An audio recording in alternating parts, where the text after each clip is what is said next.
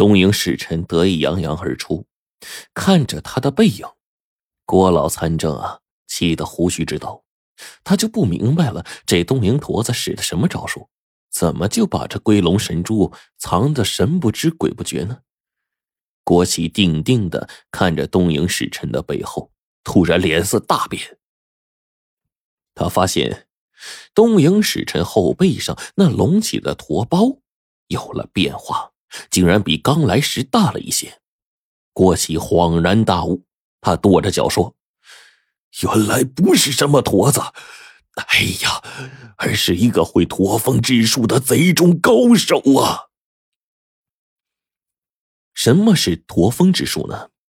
在道界呀，有一种艺术，就是说练这种功夫必须从幼年开始，练成之后会在后背多出来一个肉背囊，就像骆驼的驼峰。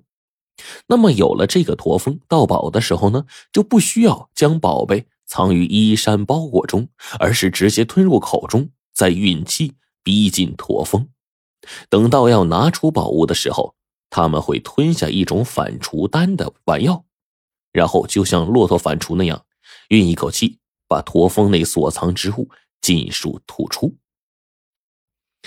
怪不得找不到龟龙神珠呢，原来这龟龙神珠啊，就没藏在衣衫内。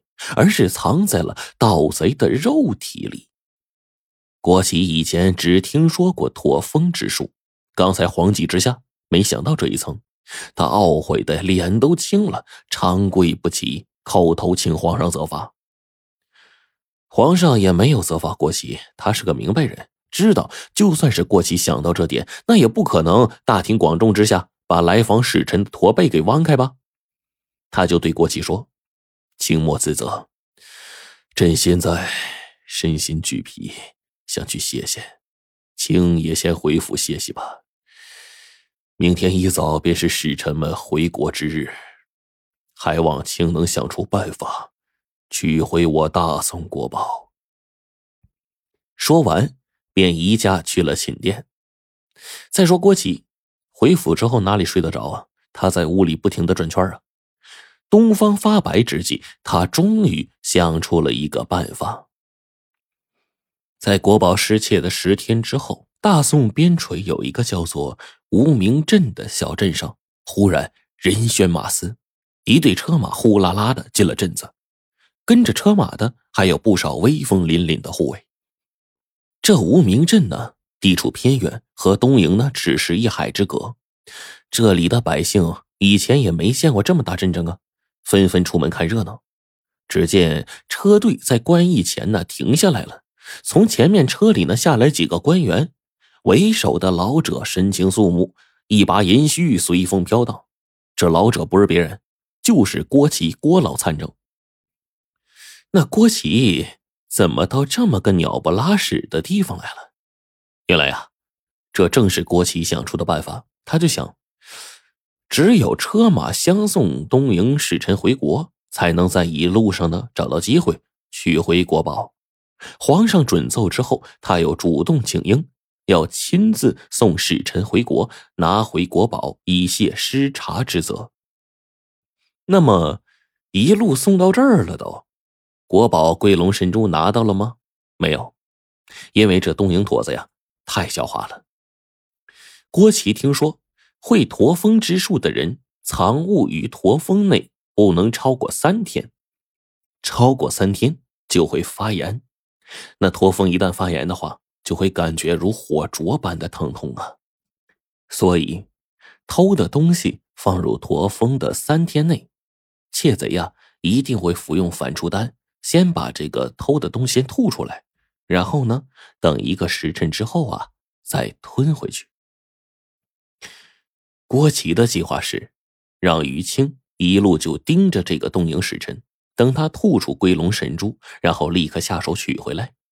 可谁料到啊，这个驼子忍功了得，任由那个驼峰内烧灼如火，疼的小脸都酱紫了，就是不肯吐出来。一计不成，郭启呢又生一计。这东营使臣呢是一个嗜酒如命的人，他不吃反刍丹。那就引诱他喝酒，让他喝醉之后呕吐。谁料这坨子是个海量啊！国旗找来善饮之士，算下来不下几十个人了，没有一个是这坨子的对手。再说这个无名镇的老百姓，当他们听说这些个大官在送一个东瀛使臣，而且呢是由京城一路送到这儿，觉得奇怪呀。这大宋的新皇帝为人忒热情了呀，送人都快送到家门口了。这个时候呢，官府颁布了两道命令，这两道命令啊，让大伙更加奇怪了。第一道命令就是高价征收百姓家中的陈年高度老酒，要在今天晚上宴请东瀛使臣。第二个就是在百姓中寻找千杯不醉、万杯不倒的一人，今天晚上。陪东瀛使臣对饮，这是郭琦的最后一招了。这一路上呢，也没让这坨子醉过。现在到了无名镇，这是大宋的国边了，这可是最后的希望啊！无巧不成书，无名镇呢是个酒乡，此地特产一种紫色的大米，这种米啊自带着酒气，用它来酿酒，酒香浓郁，滋味甘醇。所以啊，此地是家家酿酒，个个善饮，其中又以卞家酒铺最为著名。卞家几代酿酒，他家酿的这个紫竹叶堪称是酒中猎宝啊，酒色浓稠如琥珀。打开这个坛盖你就别说喝了，闻上一闻就能把人给醉倒。更巧的是，卞家有哥仨，个个都是无名镇的酒中霸主。他们从小就跟着父亲酿酒，渴了呢端酒喝，就从来没喝过水。三个人长这么大，从来不知道什么叫醉。郭琦听到之后很高兴啊，这真是老天佑我大宋啊！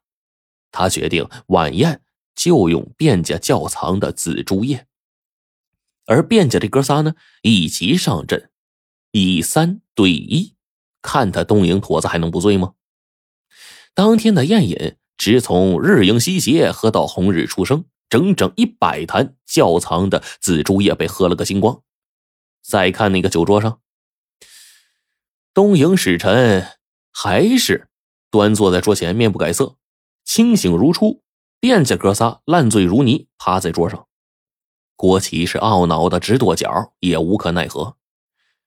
天亮了，东瀛使臣呢也该登舟起航了。郭琦就率领众人到岸边相送，使臣走到郭琪面前就笑道：“嘿嘿，老参政一路费心了，平添我途中许多乐趣啊！现在我国过海即到，老参政就请回吧。”说完，刚要转身，想了想，又转回来，凑前一步，低声说：“替我致话给皇上，感谢大宋所赐的厚礼。”也务请来参加我朝天皇的寿诞庆典，观一观我朝的龟龙神珠的风采啊！说完，干笑两声，登舟而去了。